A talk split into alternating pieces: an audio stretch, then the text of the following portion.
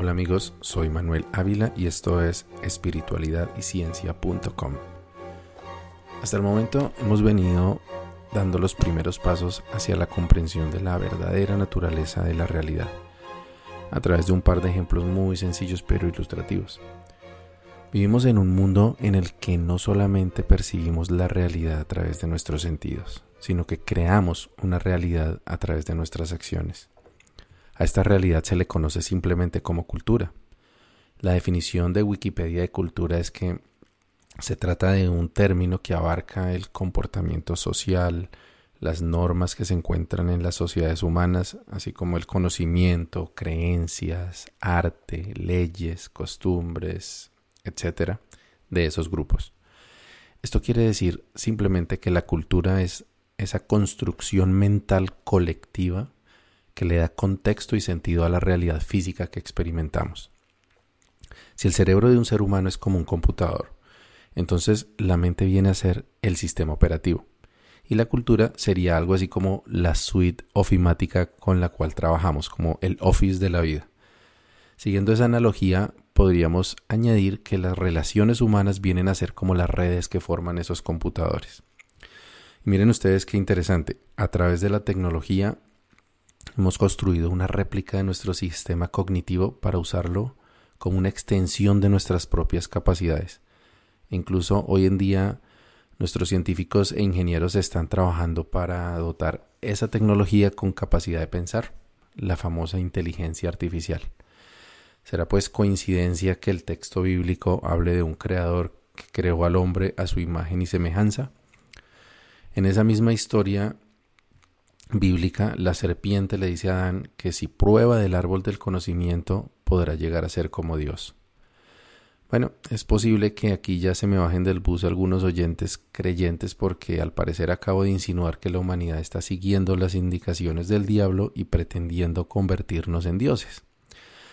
Pues sí, creo que no hay duda que los seres humanos elegimos desde hace rato, enhorabuena, comer más del árbol del conocimiento que del de la fe ciega.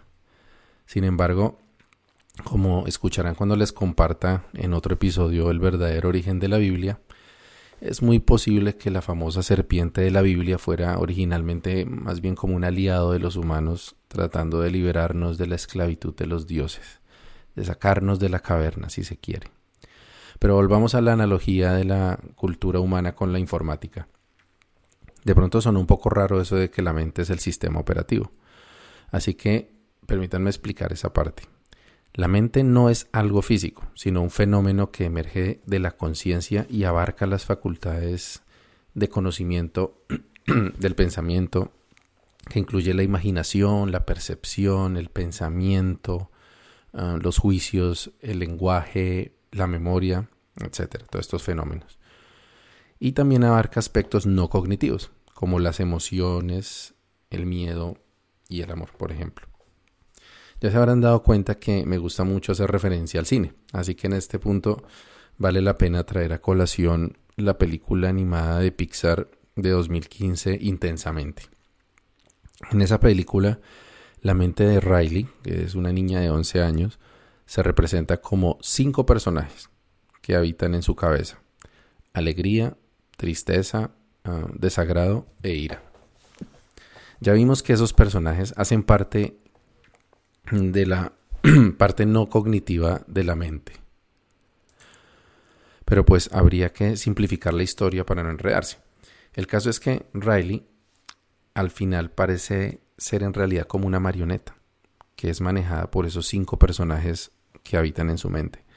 De hecho, en la película las emociones tienen hasta un tablero de control con joystick y todo para manejar las acciones de la niña.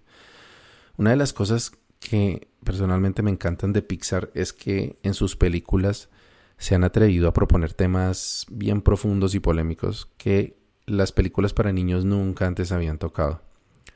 En este caso, de intensamente, además de mostrar cómo la tristeza es una emoción tan valiosa como las demás y necesaria para un equilibrio emocional, intensamente tocó un tema que hasta ahora era un tabú en la cultura popular, el mito del yo interior.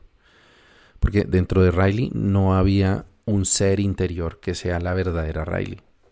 A principio de la película parecería que alegría era como la emoción más importante, pero luego queda claro que cada una de las emociones agrega una parte importante de lo que es Riley. En la mente de la niña aparecen otros personajes como sueños, miedos, hasta un amigo imaginario, pero por ninguna parte hay un alma o un ser interno. Ups, yo creo que ya alguien más se me bajó del bus con esta afirmación. Pero no se preocupen porque más adelante tengo una solución para tratar de dirimir este conflicto. Pero por ahora, volvamos a la película. Obviamente se trata de una representación artística de la mente, pero lo que muchos no saben es que detrás de ella, detrás de esta película, hay ciencia real. En un artículo del New York Times, um, Datcher, Keltner y Paul Ekman, ambos profesores de psicología de la Universidad de California, cuentan cómo el director de la película los buscó para obtener su ayuda científica para representar la mente de una niña de 11 años en una película animada. Estos profesores investigadores especializados en el estudio de la mente por varias décadas se metieron de lleno en el proyecto y de su colaboración salió el soporte científico para la historia de Intensamente. Se basaron en teorías modernas de cómo funciona la mente que corresponden más acertadamente con observaciones clínicas. Mientras que anteriormente, desde Aristóteles hasta Freud, consideraban que las emociones eran algo así como reflejos, como instintos cableados de, de forma fija en el cerebro. Las investigaciones modernas muestran que las emociones son una experiencia individual que se forma desde el comienzo del desarrollo cerebral y que se pueden entrenar, adaptar y transformar. Así es que en la película, Alegría aprende a dejar que tristeza haga lo suyo para ah, lograr que Riley exprese su frustración y, se conecte nuevamente con sus padres, por ejemplo. La, la neurociencia actual nos dice que nuestra mente no tiene un ello instintivo, un yo consciente o un super yo que representa los valores morales, como nos decía Freud. No, lo que nosotros interpretamos como yo el centro de nuestra conciencia, es en realidad la suma de la conciencia de muchas partes diferentes de nuestro cerebro. Esta teoría ha sido soportada por muchos experimentos y observaciones eh, de neurocirujanos y científicos en todo el mundo.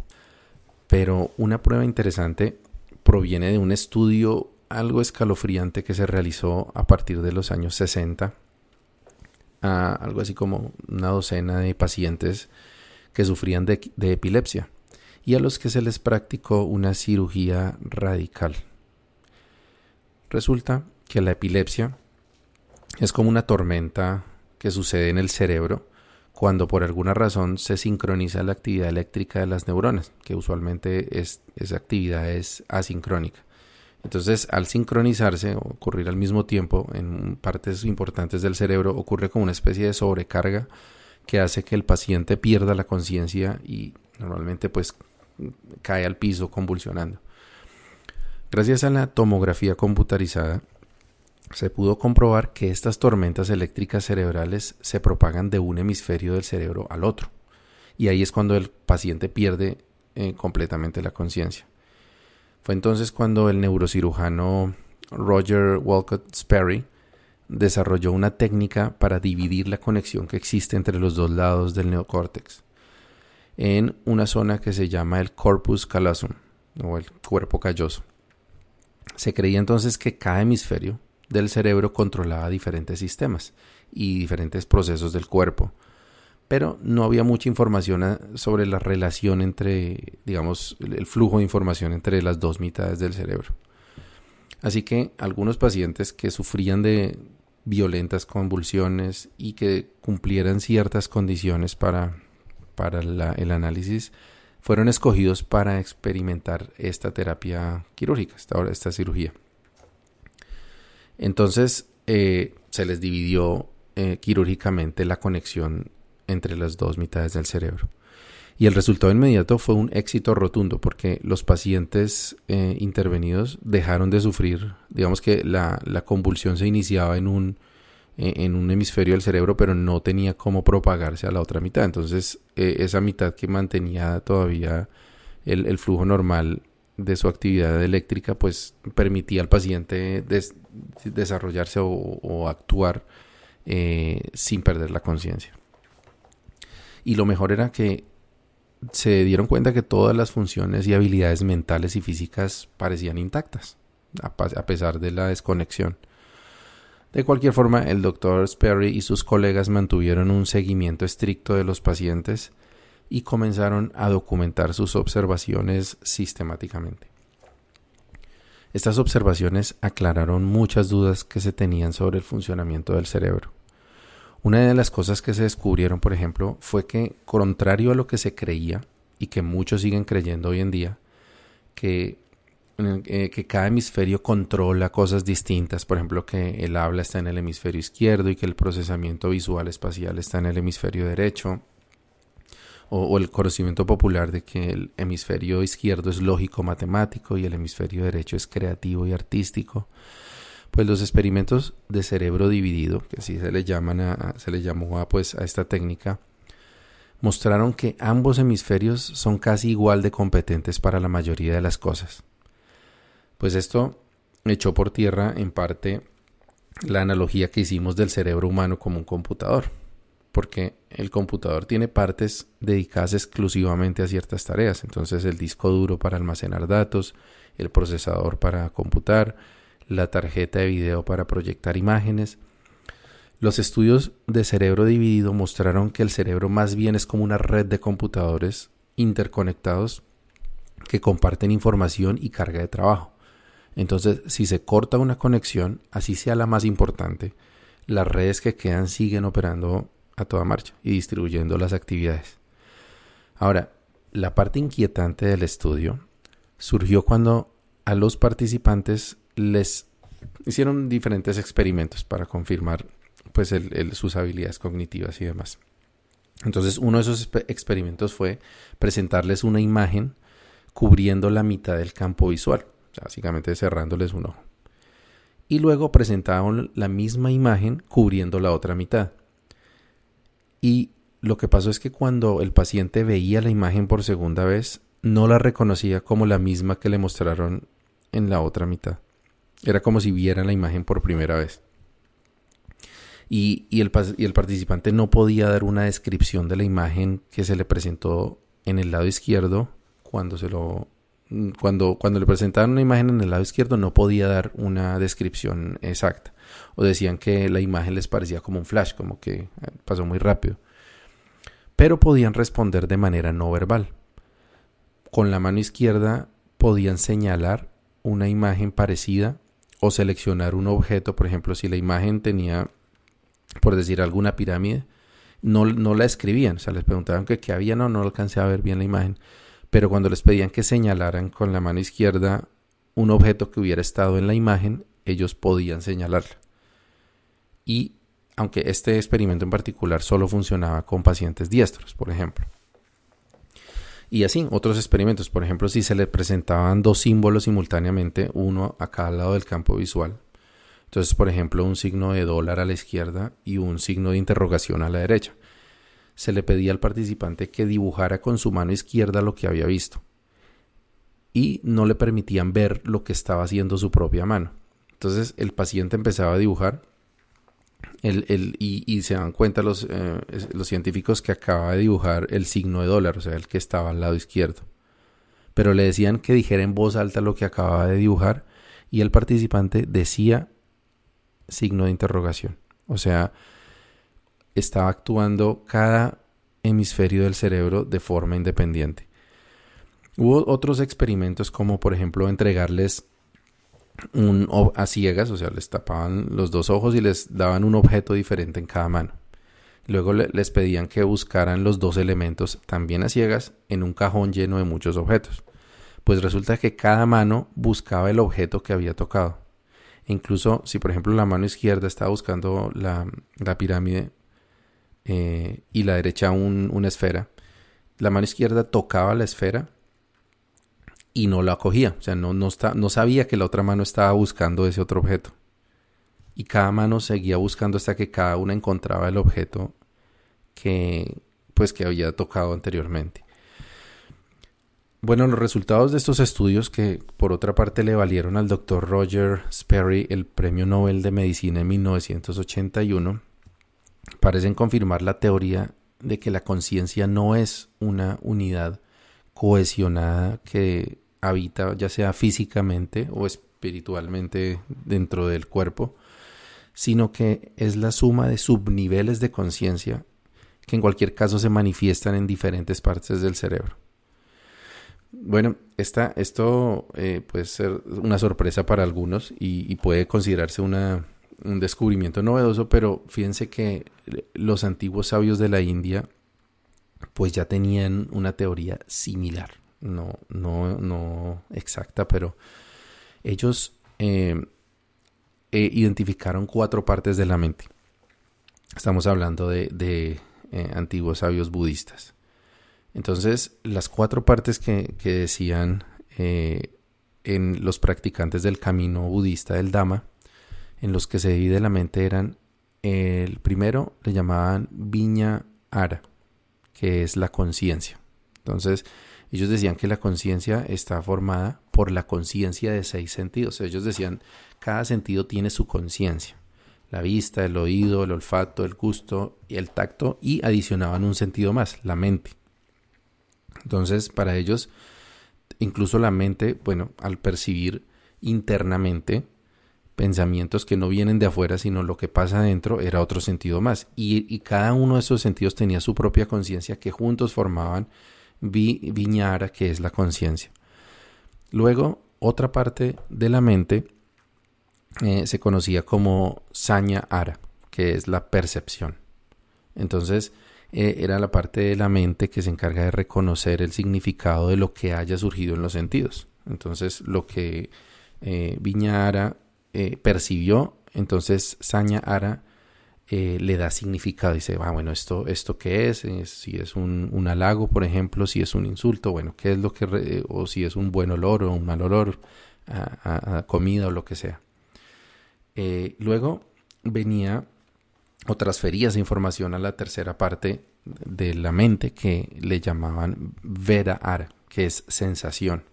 Entonces, esta es la parte de la mente que sería la encargada de brindar una sensación agradable o desagradable de acuerdo con el significado que había definido Sañara.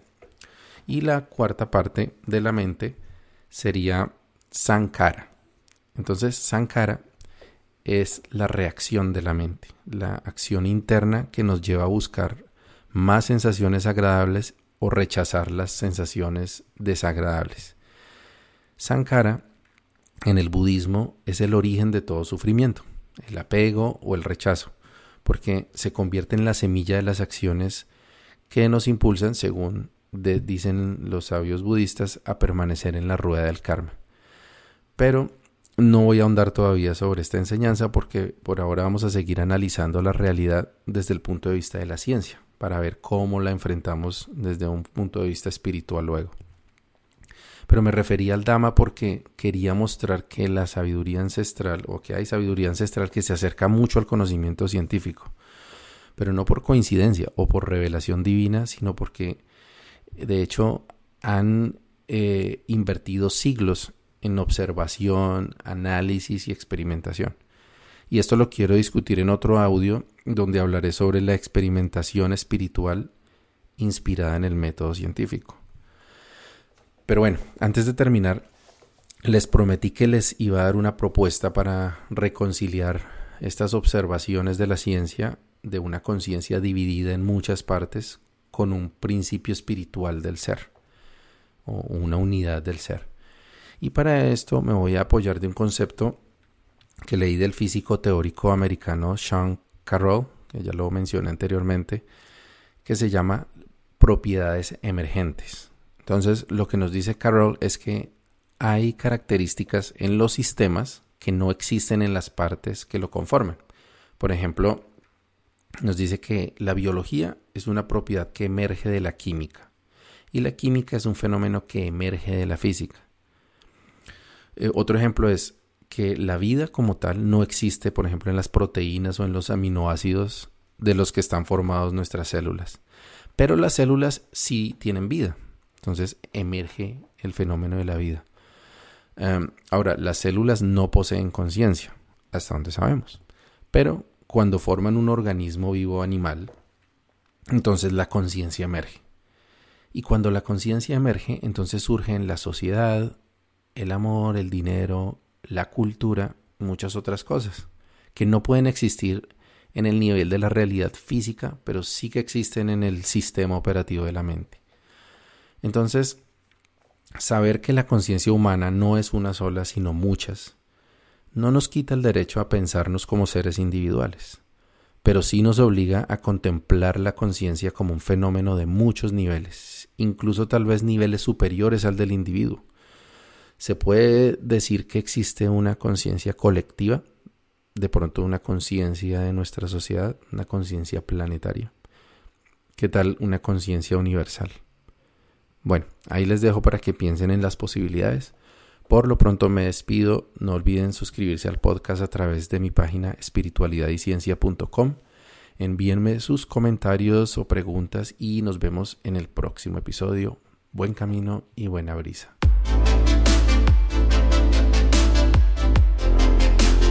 You.